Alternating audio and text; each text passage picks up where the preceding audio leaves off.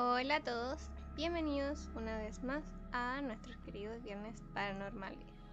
Espero que estén muy bien y estén preparados para el episodio de hoy que se viene bastante largo ya que hablaremos de lugares extraños y misteriosos. Así que pónganse cómodos y comencemos. El bosque suicida. Situado en la base del monte Fuji, el bosque Aokigahara es conocido por el sobrenombre de Yukai o Mar de Árboles. El lugar, tristemente, es famoso por ser el lugar preferido para muchos japoneses que deciden acabar con su vida. Algunos creen que los orígenes de esta siniestra fama se remontan al siglo XIX, cuando siguiendo la tradición Ubusute, las familias japonesas incapaces de mantener a parientes ancianos o enfermos los abandonaban en el bosque para que murieran allí. Años después, el cine, con diversas cintas como El bosque de los sueños o El bosque y diversos libros, no han hecho más que hacer aumentar la popularidad de este lugar. Adentrarse en el parque es toda una experiencia. Tu vida es un hermoso regalo de tus padres, por favor piensa en tus padres, hermanos e hijos. No te lo guardes, habla de tus problemas. Eso dice en japonés uno de los carteles situado en la entrada de Okigahara. Ya en las entrañas de este bosque logramos introducirnos en un universo de silencio, en un mar de árboles profundo y oscuro, en el que perderse suele convertirse en algo habitual. Aquí resulta difícil orientarse, ante la imposibilidad de utilizar brújulas u otros instrumentos ya que los aparatos electrónicos no funcionan en este lugar y el viento es bloqueado por los árboles convirtiéndolo en un lugar muy silencioso. Por ello, no resulta extraño encontrar cintas de colores atadas a los árboles que permiten a los suicidas marcar el camino y despedirse de esta forma del paisaje natural que les rodea. Y, según algunos, facilitarles el regreso si deciden desistir en su intento. La imagen resulta desoladora, como la del aparcamiento, en la que suelen permanecer por largo tiempo vehículos abandonados por quienes finalmente no regresaron. El rastro que dejan las personas que deciden morir ahí se ven incluso antes de adentrarse en sus profundidades desde automóviles olvidados en el aparcamiento del parque a sogas que aún cuelgan de los árboles o frascos de pastillas junto a los cuerpos y esqueletos que quedaron allí y aún siguen vistiendo con sus ropas. El bosque también cuenta con un grupo de voluntarios que recorren sus caminos en busca de los cuerpos de las personas que decidieron acabar con su vida, aunque hay muchos que se dan por perdidos y pasan días, meses e incluso años antes de ser encontrados. No es raro hallar a los pies de los árboles flores y pequeños santuarios depositados por los familiares de los fallecidos en los lugares donde fueron encontrados sus cuerpos. En un documental realizado por un geólogo, Azusa Hayano, este camina por el bosque en busca de los rastros que dejaron sus visitantes, y cito de manera textual. Cuando encuentras una tienda de campaña olvidada, significa que la persona que fue al bosque todavía estaba luchando con la idea. También puede ser que no haya encontrado el cuerpo. Pero lo más importante de su trabajo es localizar a las personas y tratar de convencerlas de que vale la pena seguir viviendo. Japón ocupa el tercer lugar de suicidios en el mundo, después de Corea del Sur y Hungría. De acuerdo con cifras de la Organización Mundial de la Salud, se trata de una tasa muy alta comparada a la de otros países ricos. El aislamiento es la principal causa para la depresión y el suicidio, le dijo recientemente a la BBC Wataru Nishida, psicólogo de la Universidad Temple de Tokio. Es cada vez más común leer historias sobre personas mayores que mueren solas en sus apartamentos, afirmó están descuidadas, los hijos cuidaban de sus padres en otra época, pero ya no lo hacen más. Muchas veces se habla también de la tradición japonesa del suicidio honorable como una razón para la alta tasa de suicidios. La práctica samurái de cometer seppuku o harakiri, o los jóvenes pilotos kamikazes de la Segunda Guerra Mundial, son señalados como razones culturales distintas por las que los japoneses son más propensos a quitarse la vida que en otros países. Al respecto, Nishida cree que puede ser un factor y explica que Japón no tiene ninguna historia de cristianismo, así que el suicidio en el país nunca ha sido un pecado. De hecho, según le dijo a la BBC, algunos lo ven como una manera de asumir responsabilidades. Pero la soledad y el aislamiento no están reservados exclusivamente a las personas de mayor edad. El suicidio demográfico de más rápido crecimiento se da entre hombres jóvenes de entre 20 y 44 años. Algunos expertos sostienen que muchas muertes de ancianos en Japón podrían ser suicidios. La evidencia sugiere que los jóvenes se suicidan porque tienen sus esperanzas perdidas y no son capaces de buscar ayuda. Mientras muchas personas mayores disfrutan de seguridad laboral y generosos beneficios, cerca del 40% de los jóvenes en Japón no son capaces de encontrar puestos de trabajo estables. También en Japón existe algo llamado cultura de no quejarse. La cultura de no quejarse, según el Ministerio japonés de Salud, define a los que padecen de hikikomori como personas que se niegan a abandonar su casa, aislándose dentro de sus hogares por más de seis meses, y esto ha aumentado más con las nuevas tecnologías. No hay muchas maneras de expresar la ira o la frustración en Japón. Si los jóvenes sienten presión de su jefe y se deprimen, hay quienes consideran que la única salida es morir, aseguró el experto. Una encuesta del 2010 de la Oficina del Gabinete de Japón indicaba que más de 700.000 jóvenes sufrían de hikikomori y que la edad media de quienes la padecían había aumentado de 21 años a 32 en dos décadas. Isla de las Muñecas. Xochimilco es una red de canales naturales que cruza toda la zona sur de Ciudad de México. Si bien su importancia fue clave para la subsistencia y economía de la zona en el siglo XIX, hoy su relevancia no va más allá de ser un lugar netamente turístico. Junto a eso, el lugar esconde una serie de secretos que van en directa relación con el Distrito Federal mexicano. No obstante, uno en particular llama poderosamente la atención de turistas y curiosos.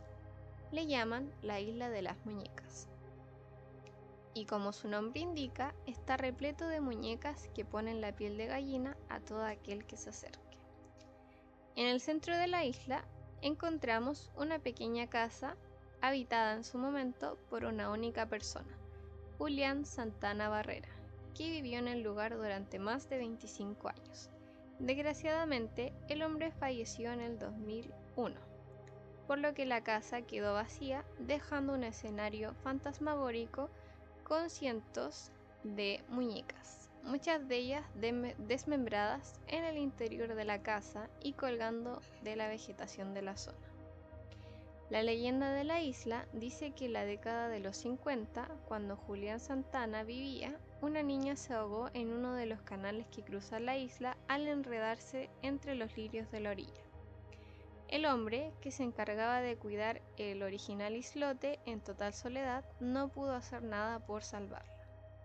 Se dice entonces que al poco tiempo de lo sucedido, el fantasma de la niña se aparecía en los sueños de Santana, al mismo tiempo que comenzó a escuchar gritos y llantos en los alrededores de la isla, supuestamente producidos por la niña, quien buscaba atormentar al protector de la isla.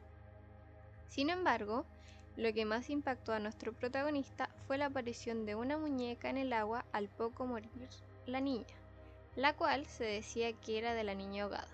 Ante el miedo por el fantasma de la niña y apenado por no haber podido salvarla, Julián decidió proteger su casa con muñecas de todos los tipos y tamaños que funcionarían como guardianas.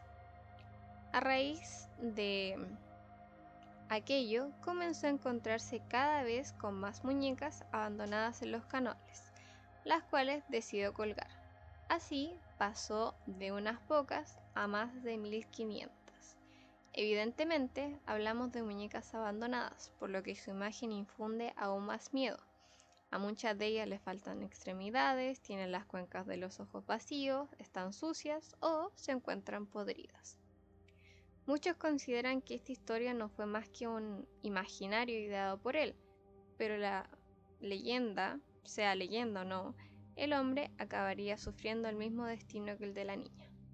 En el 2001, un envejecido Julián Santana se acercó hasta uno de los canales para pescar acompañado de su sobrino. Allí le confesó a su familiar que había una sirena en esas aguas que pretendía llevárselo desde hace mucho tiempo. En un momento dado, el sobrino fue a ver cómo se encontraba el ganado que pastaba por la zona, pero cuando regresó con su tío, este yacía muerto flotando en el río. La autopsia reveló que la causa de muerte había sido un infarto. Desde este momento, el lugar se quedaría con el nombre de la Isla de las Muñecas, un lugar en el que el silencio se entremezcla con la tragedia y el misterio. Las leyendas dicen que cada noche las terribles muñecas eran poseídas por el espíritu de la niña y acompañaban a Julián en sus últimos días. Los turistas que viajan hasta este lugar afirman también que hay cierto aire de brujería en el lugar. Las muñecas parecen mover la cabeza y las extremidades, incluso algunas llegan a seguirte con la mirada, o al menos así lo afirman muchos de los curiosos que se desplazaron hasta el lugar. Solo Julián Santana supo lo que realmente ocurrió y el secreto se lo llevó a la tumba. El Triángulo de las Bermudas. El Triángulo de las Bermudas es una zona en la geografía del planeta que tiene forma de triángulo equilátero. Este tiene una ubicación en el Océano Atlántico que abarca espacios marítimos de las Islas Bermudas, Puerto Rico y la ciudad de Miami en Estados Unidos. Su popularidad se debe a una gran cantidad de barcos y aviones que han desaparecido en sus aguas de forma cuanto menos extraña. Sin embargo, es debido a la publicación del libro El Triángulo de las Bermudas de Charles Berlitz a mediados del siglo XX, cuando la denominación y el temor sobre dicha zona se popularizaron. Sin embargo, no fue el único en escribir sobre estas aguas malditas. Así, en 1951, el periodista de Associated Press, E. W. Jones, escribió sobre esta extraña colección de desapariciones de barcos cerca de Bahamas, poniéndole el nombre El Triángulo del Diablo. Las primeras investigaciones, en 1950, revelaron desapariciones de embarcaciones y aviones en esa zona, y le atribuyeron los sucesos a los ovnis. Esto se volvió investigado por el periodista Edward Van Winkler. Él fue quien nombró por primera vez a las extrañas cosas que sucedían al transitar por allí, siendo el Triángulo del Diablo el primer término para referirse a la zona marítima. Desde ese entonces y hasta la fecha, por lo que los investigadores han dicho, creyentes y la información compartida, se cree que en el Triángulo de las Bermudas han desaparecido más de 100 barcos, casi aviones y miles de personas de los que no se tiene algún rastro de su paradero. Solo se dice que su último paso fue por esa zona.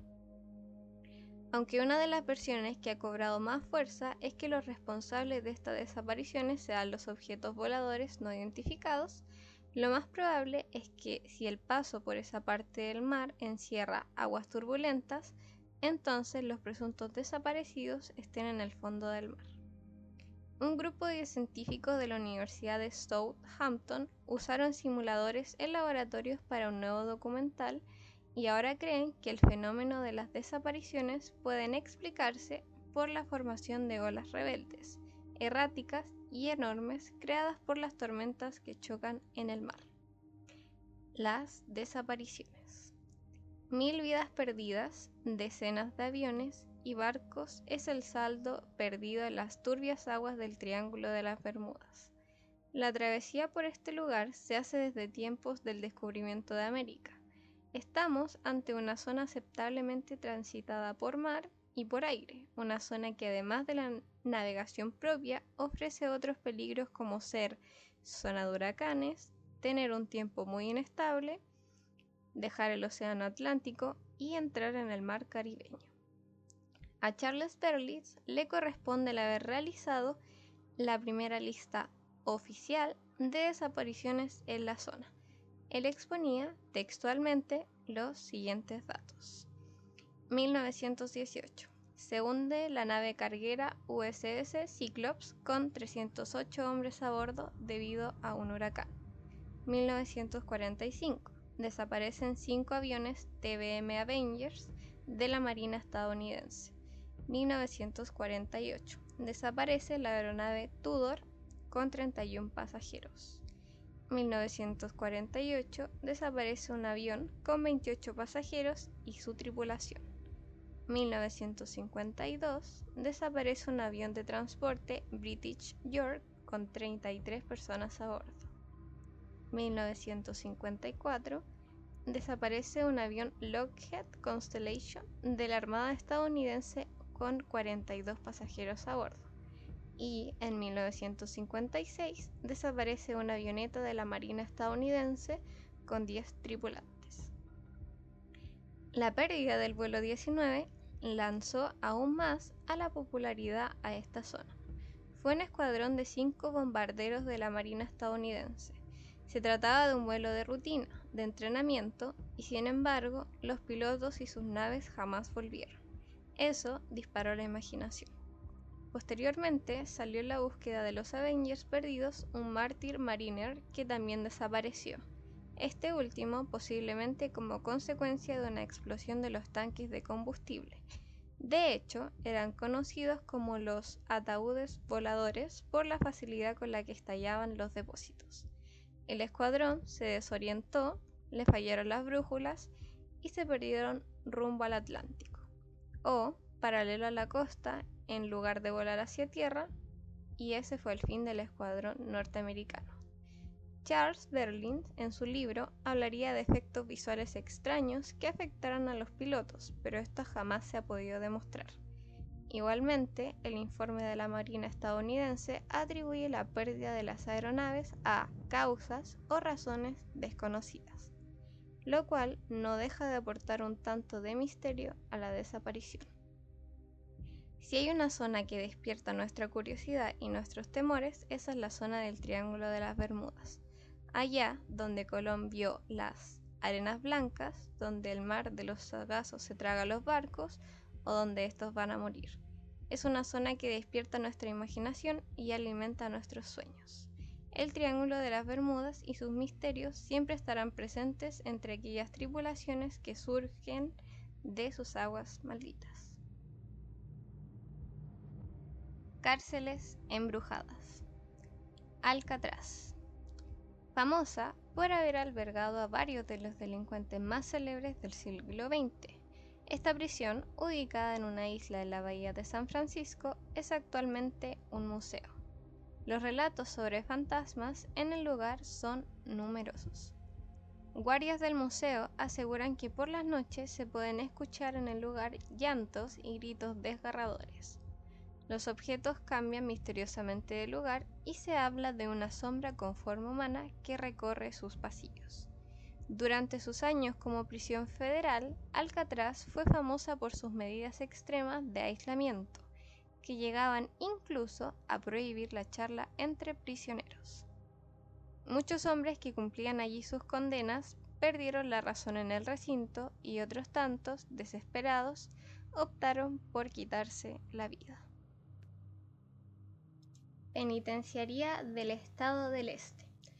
Ubicada en la ciudad de Pensilvania, la Penitenciaría del Estado del Este fue una cárcel de aislamiento total los prisioneros eran alojados en pequeños cubículos sin ventanas y la interacción con otros presos estaba prohibida. Estas tortuosas medidas de confinamiento quebraron la razón de gran parte de los reclusos de la institución, llevándolos a la locura o al suicidio. Varios especialistas creen que el lugar, que actualmente está abandonado, es un poderoso foco de actividad paranormal y también aseguran que es posible escuchar los gritos de los prisioneros e incluso toparse con una sombra que deambula entre sus muros. Penitenciaría de Ohio.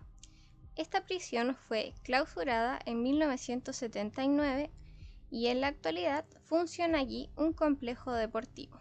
Pero la demolición del edificio no fue suficiente para terminar con el aura de terror que ronda el lugar. Durante los años en que funcionó como cárcel estatal, numerosas desgracias azotaron esta penitenciaría, siendo la más trágica el incendio de 1930 que terminó con la vida de 322 confinados. Los guardias nocturnos del actual estadio deportivo relatan que es usual toparse con sombras que rondan ciertas áreas del complejo y que por las noches se escuchan gritos desesperados de los infortunados cuyos espíritus siguen atrapados en el lugar. Holmesburg prisión ubicada en Filadelfia que cerró sus puertas en 1995 después de operar durante 99 años. Para algunos de sus ex guardias hay hechos que ocurrieron en el recinto que son difíciles de olvidar. Los presos lo llamaban el Domo del Terror, ya que en esta cárcel estaban los criminales más peligrosos, los violadores, los asesinos, etc. Había mucha tensión porque se peleaban, había golpes, puñaladas y todo lo que se puedan imaginar, aseguró John Hamilton. Por su parte, Marco Gianetta, quien también trabajó en la prisión, recordó que Holmesburg era el último lugar en el que querría ser guardia. Era un lugar muy intenso y no creo que haya otra prisión en el mundo donde mataran al director y al subdirector el mismo día. Cada vez que pasaba por las oficinas del director y el subdirector asesinados, me daban escalofríos, porque esos hombres perdieron la vida aquí. Muchos dicen que no creen en los fantasmas y en los espíritus, pero yo trabajé suficiente como para hacerlo. En esas oficinas siempre se oían ruidos de puertas y las luces se encendían solas, comentó Hamilton. Una noche visité el lugar ya vacío y oí un ruido. Era un chirrido. Parecía que arrastraban un catre por el suelo. Fui a ver el pabellón H, porque el ruido venía de ahí, pero no había nadie. Se sentía una sensación extraña, como un escalofrío en la nuca. Otros dicen que oyen pasos, describió nuevamente Yaneta.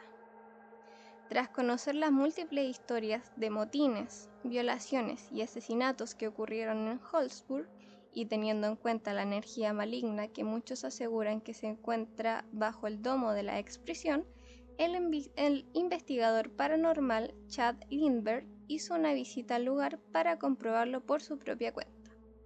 Estoy seguro de que aquí hay un portal y, de ser así, en verdad quiero saber quién lo usa y hacia dónde va, manifestó. Cuando el reloj señalaba las 10:48 pm y en medio de la total oscuridad, un ruido muy extraño le propinó un gran susto a Chad. Sentí que algo o alguien iba detrás mío, aseguró el investigador. Al revisar las grabaciones de la cámara con la que Chad registró la experiencia paranormal, el experto pudo constatar que la máquina captó el sonido de una celda cerrándose.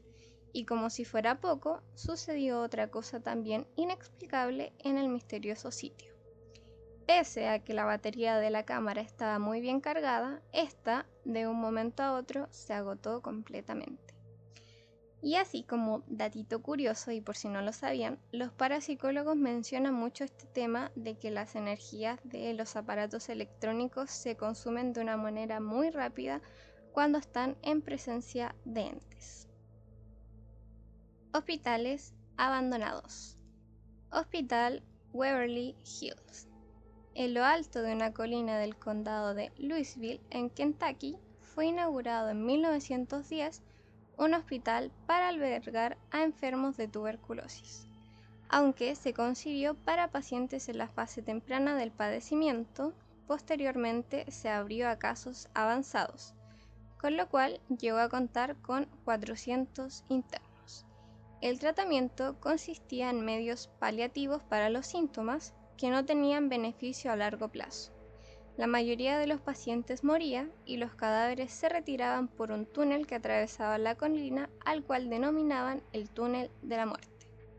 Cuando Albert Schat, investigador del laboratorio de Selman, Abraham Walks, logró crear el primer antibiótico contra la tuberculosis, se evidenció una disminución en los casos a nivel mundial, por lo que el hospital Waverly Hill cerró en 1961.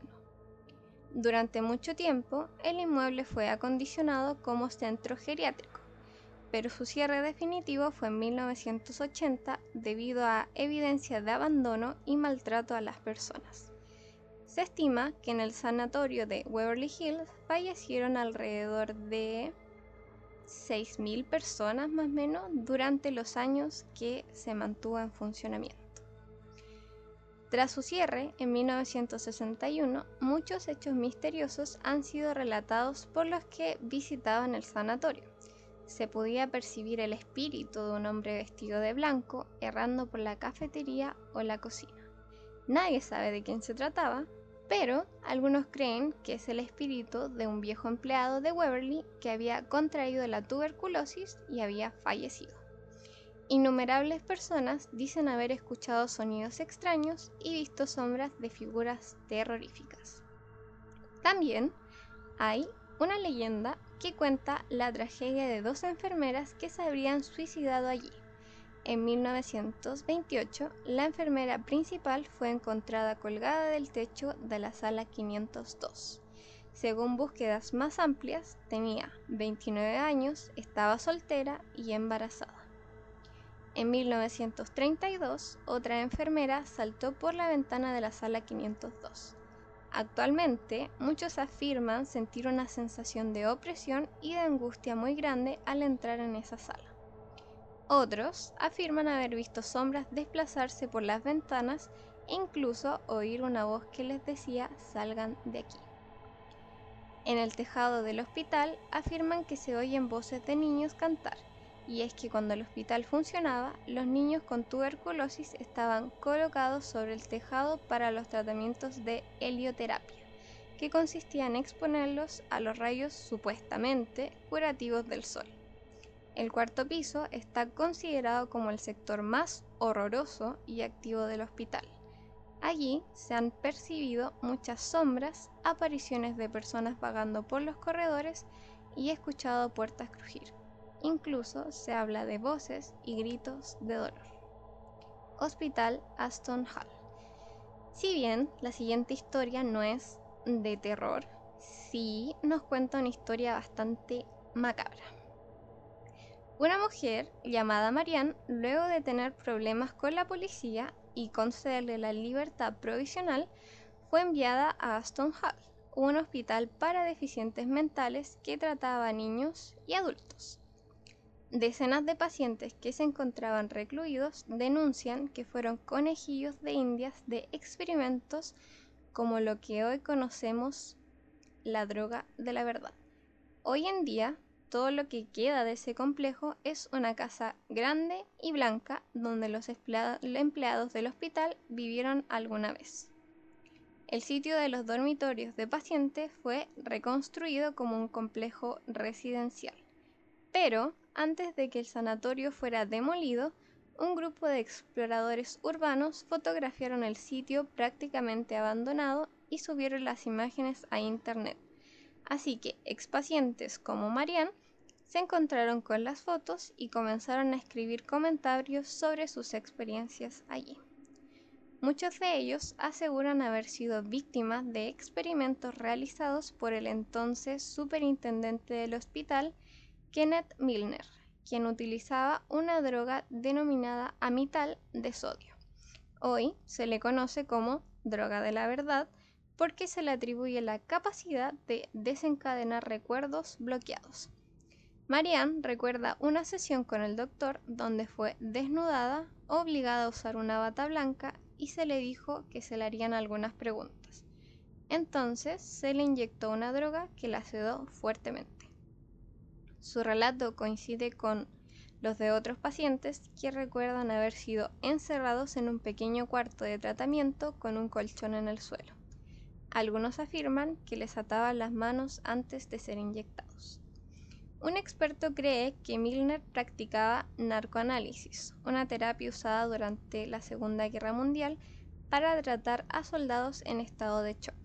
Se pensaba que los hombres que experimentaban el horror de las batallas a veces reprimían lo que les había pasado, y esto transformaba el trauma en parálisis física o depresión.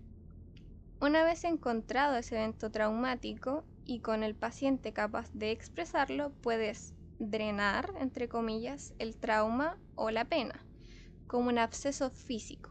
Las emociones conectadas con el, con el evento saldrán a la luz y los síntomas se resolverán, asegura Norman Poole, psiquiatra del Hospital de St. George en Londres. El narcoanálisis rápidamente dejó de estar de moda después de la guerra, cuenta Poole, a medida que tratamientos alternativos comenzaron a desarrollarse. Sin embargo, en Aston Hall se utilizó hasta fines de los 70 y no precisamente en hombres fuertes y maduros como los soldados, sino en niños y adolescentes vulnerables. No es solo el uso de la droga lo que está en cuestionamiento hoy, sino lo que Milner está acusado de haber hecho luego de que sus pacientes estuvieran bajo la influencia de la mital de sodio. Muchos pacientes acusaron a Milner directamente de abuso sexual.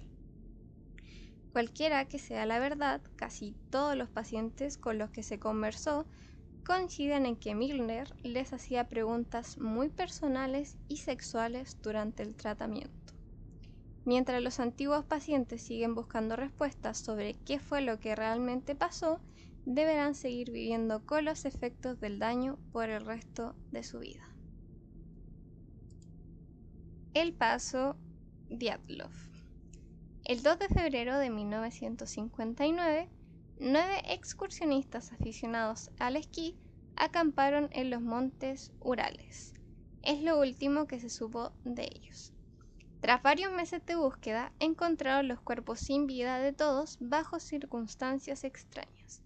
Oficialmente se declaró que murieron a causa de una poderosa fuerza desconocida y los documentos de la investigación se guardaron en secreto hasta la década de los 90.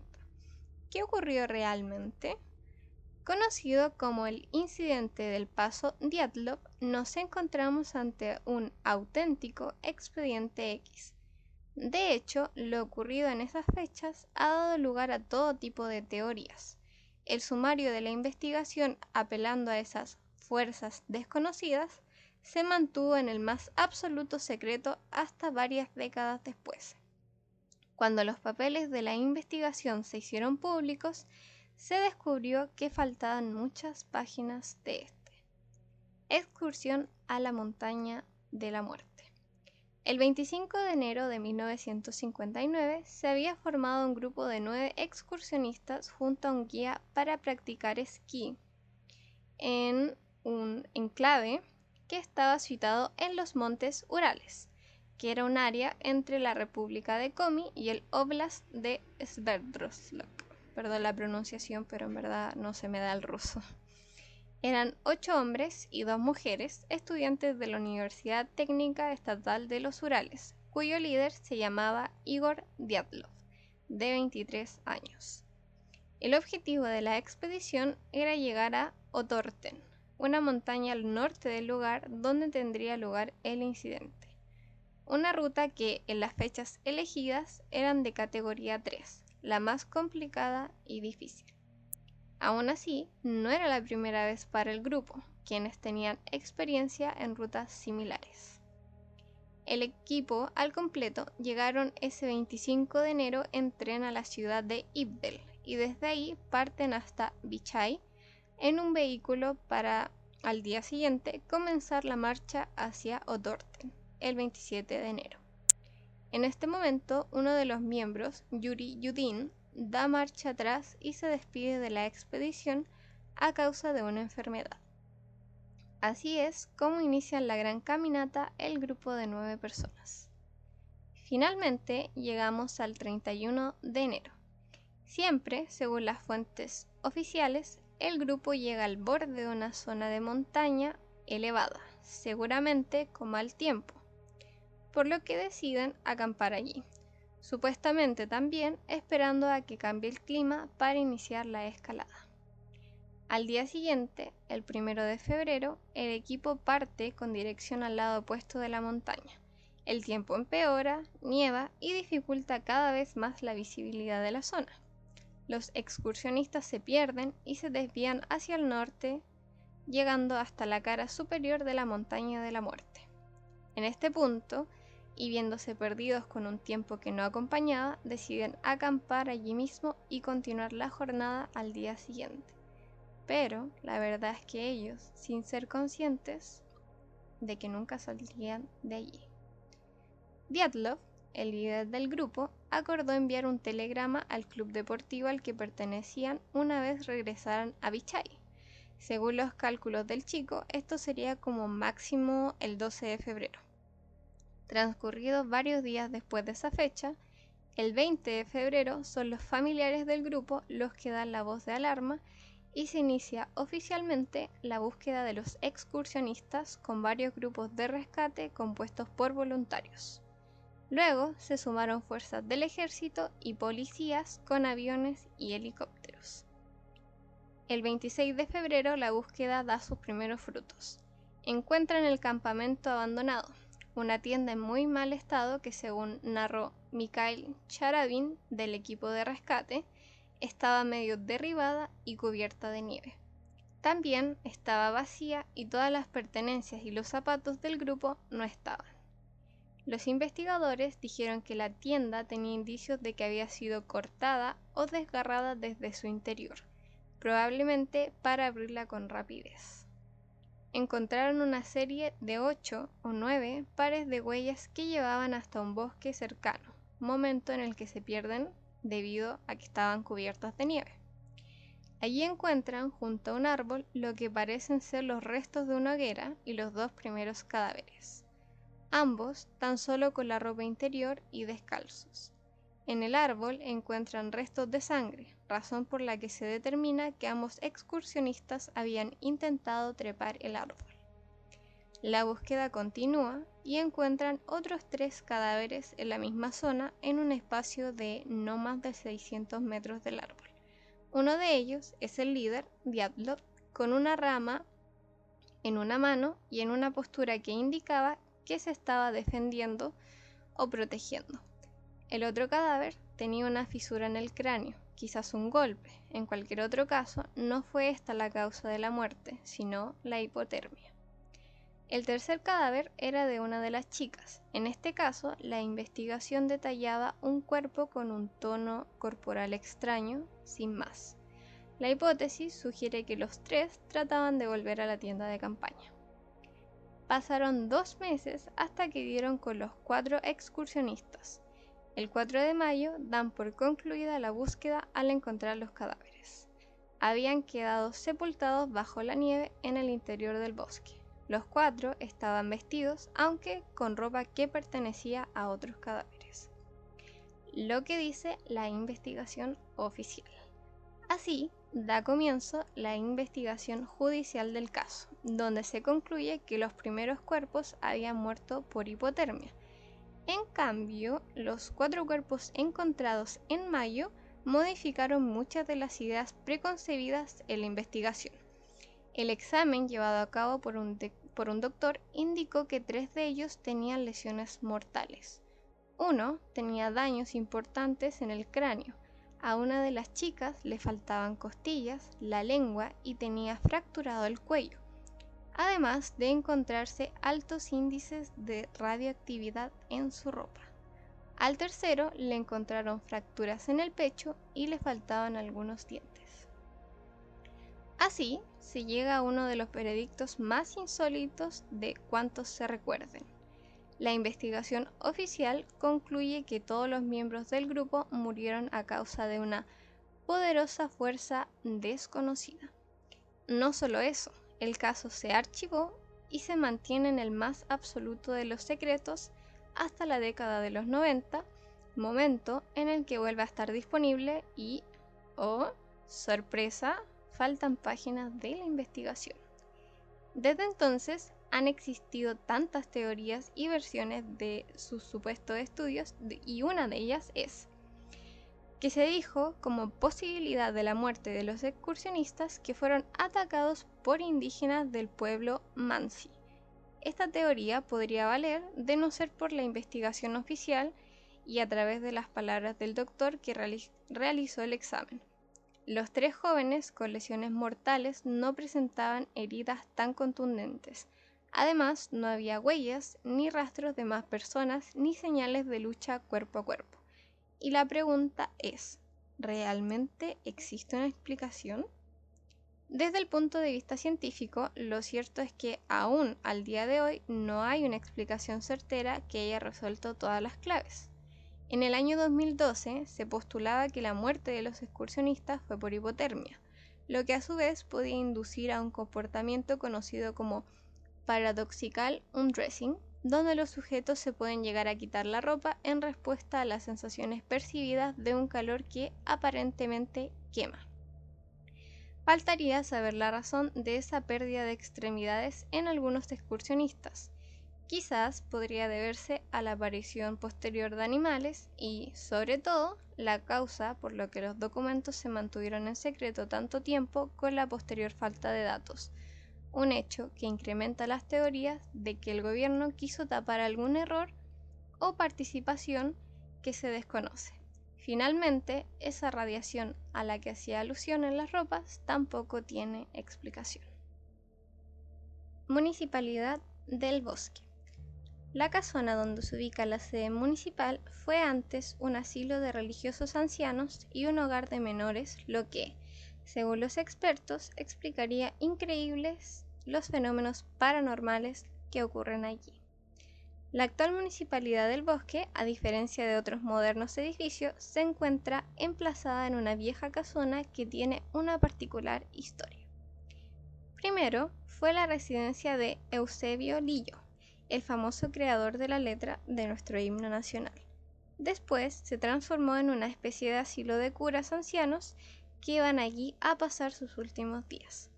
El inmueble luego fue usado como reformatorio y hogar de menores para finalmente ser utilizado como cuartel de bomberos antes de ser destinado a ser una sede municipal. A primera vista, la casona parece ser otro inmueble histórico más. Sin embargo, dentro de sus paredes se esconden numerosas historias de apariciones de fantasmas y espectros, entre las que destaca la recurrente aparición de un fantasma de un viejo sacerdote franciscano que, de acuerdo al testimonio de los propios funcionarios municipales, acostumbra a pasearse por los pasillos y las oficinas del lugar. Cuando trabajé de vigilante, vi al fantasma del cura. Estaba a pocos metros de mí, llevaba una capucha franciscana y miraba hacia arriba. Parecía que caminaba como a 10 centímetros del suelo. Otros colegas también han visto cosas inexplicables, como escuchar pasos sin que haya gente cerca o ver muebles que se mueven solos y las puertas que se abren y cierran solas a plena luz del día. En las cámaras de seguridad, cuando la municipalidad estaba cerrada, más de una vez vimos a personas que caminaban por los pasillos. Cuando íbamos a chequear no había nadie y después, cuando revisábamos las grabaciones, ya no se veía nada, relató un ex guardia que trabajó durante años en la municipalidad. Al municipio concurrió en alguna oportunidad la clarividente Carmen Cancino, quien llegó acompañada de un equipo del programa de TVN Buenos días a todos para contactarse con el supuesto espíritu del monje. Él pasó sus últimos días dentro de estos muros y, de alguna manera, su alma quedó deambulando dentro de la actual municipalidad, aseguró la mujer. Marcos Saavedra, quien junto a otros dos colegas es parte de Entidades, un grupo que se dedica a investigar fenómenos paranormales, explicó que la cantidad de testimonios que dan cuenta sobre estos hechos indicarían que en la actual municipalidad del bosque ocurren cosas definitivamente sobrenaturales. Cuando fuimos a investigar, la gente al principio estaba muy reacia a conversar con nosotros, pero bastó que una sola contara alguna historia y todas comenzaron a contarla. Un trabajador municipal, por ejemplo, nos aseguró que una vez vio a un monje colgando de una de las escaleras, el que después desapareció. Creemos que la explicación está en que ese lugar antes fue un monasterio, un orfanato y una casa de reposo. Incluso cuando era un orfanato había una sala especial para castigar a los niños. Ello explicaría los diversos testimonios de empleados municipales que dicen que en las noches se sienten voces y llantos de niños. Los funcionarios, por lo menos, piensan que sus almas siguen ahí. Joya vacío. El misterioso bosque está localizado al oeste del municipio de Cluj-Napona, en la región de Transilvania, donde habitaba Vlad Tepes, el conocido personaje de Drácula. Aparte de este vínculo histórico y enigmático, el sitio cuenta con el Triángulo de las Bermudas de Transilvania, joya vacío, un bosque que es considerado como uno de los lugares más embrujados del mundo. Además, se cree que posee un portal a otra dimensión. Tras realizar decenas de excavaciones, los arqueólogos determinaron que una civilización vivió en el lugar. Debido a sus sorprendentes leyendas e historias, el bosque se ha convertido en una zona envuelta de incógnitas sin resolver. En Joya Vacío sucedería el fenómeno del tiempo perdido, ya que las personas que han ingresado y salido del bosque, creyendo que han permanecido un par de minutos, en realidad estuvieron desorientados horas o días enteros. El caso más divulgado fue protagonizado por una niña de 5 años que desapareció en el lugar. Después de cinco años reapareció sin ningún cambio, con la misma vestimenta, rostro y cuerpo. Aparentemente el tiempo se paralizó para ella, que pensaba que solo se había alejado de su vivienda por unos minutos. La denominación del Triángulo de las Bermudas de Transilvania se debe a un insólito incidente. En 1965, un pastor y su rebaño de 200 ovejas entraron al bosque y desaparecieron sin dejar rastro. Desde entonces, Joya Vacío obtuvo su segundo nombre. Aquellos que entran al sitio salen con raros síntomas como ansiedad, náuseas, dolores de cabeza y algo que todavía no logran explicar, pequeñas quemaduras, ampollas o erupciones en la piel. En 1953, el ingeniero y reconocido biólogo Alexandru Sid fue al misterioso terreno para estudiarlo. Durante varios días entró y salió del bosque registrando fotografías. No sintió nada fuera de lo normal, pero al revelar las fotografías aparecieron sombras y extrañas formas que él no pudo ver al momento de capturar las imágenes. Con respecto a los ovnis, desde los años 60 son muchos los avistamientos que se vivieron en este sitio. Además, hay una prueba que supuestamente es irrefutable. El 18 de agosto de 1968, a horas de la tarde, un día sin viento y con 36 grados de calor, el militar Emil Barnea y su pareja Zamfira Matea, pese a las advertencias de los pobladores, decidieron pernoctar un par de días en una carpa en el interior del sitio. Al caer la noche, Emil escuchó a su novia gritar y corrió hacia la carpa, y divisó algo increíble. En el cielo, un disco metálico brillaba de manera resplandeciente y flotaba encima de los árboles, hasta que desapareció como un relámpago. Pero antes de irse, el soldado tomó fotos y dejó registrada la presencia del presunto ovni. Por su parte, el presidente de la Sociedad Rumana de Parapsicología, Adrián Patrut, afirmó algunos expertos creen que se trata de un verdadero triángulo de las Bermudas romano. La zona puede ser certificada como tal, sobre todo por videos y fotos excepcionales junto a testimonios de investigadores que lo han estudiado durante décadas. Y bueno, como conclusión, debo decir que después de investigar todos estos lugares misteriosos y extraños, ya no quiero salir de mi casa. No, mentira, pero en verdad es increíble todo lo que existe en el mundo, todos los misterios y cosas que nunca vamos a poder saber con certeza, como por ejemplo, nunca vamos, nunca vamos a poder saber qué pasó con las personas de Diatlov, cómo murieron, qué pasó, y un sinfín de preguntas que deben tener los familiares de estas personas. Me pareció muy interesante descubrir todo esto y si bien no fue algo perturbador ni algo que dé miedo, sí considero que es algo que da pie a pensar sobre el mundo que nos rodea y todos los misterios que se esconden. Y bueno, chiquilines, hasta aquí ha llegado el episodio de hoy, como siempre. Espero que lo hayan disfrutado y que se metían a buscar más cosas de este tipo. Hay varias imágenes e información adicional en internet. También quiero pedirles disculpas si el audio se escucha un poquito extraño, pero es que me compré un audífono con micrófono para poder hacer el podcast un poquito más profesional y estoy recién aprendiendo a manejarlo y adaptándome a él. También, como se dieron cuenta, no pude subir el podcast el día viernes porque la plataforma donde se sube el podcast estaba con muchos problemas y ya se ha caído el sistema en dos ocasiones. Y para sumarlo, ando un poco mal de la garganta, así que si me trago un poco, ya saben por qué es. Así que bueno, probablemente en base a todo esto, quizás por esta semana el podcast se invierta. Eso quiere decir que el lunes será paranormal, el miércoles de libro y el viernes de película.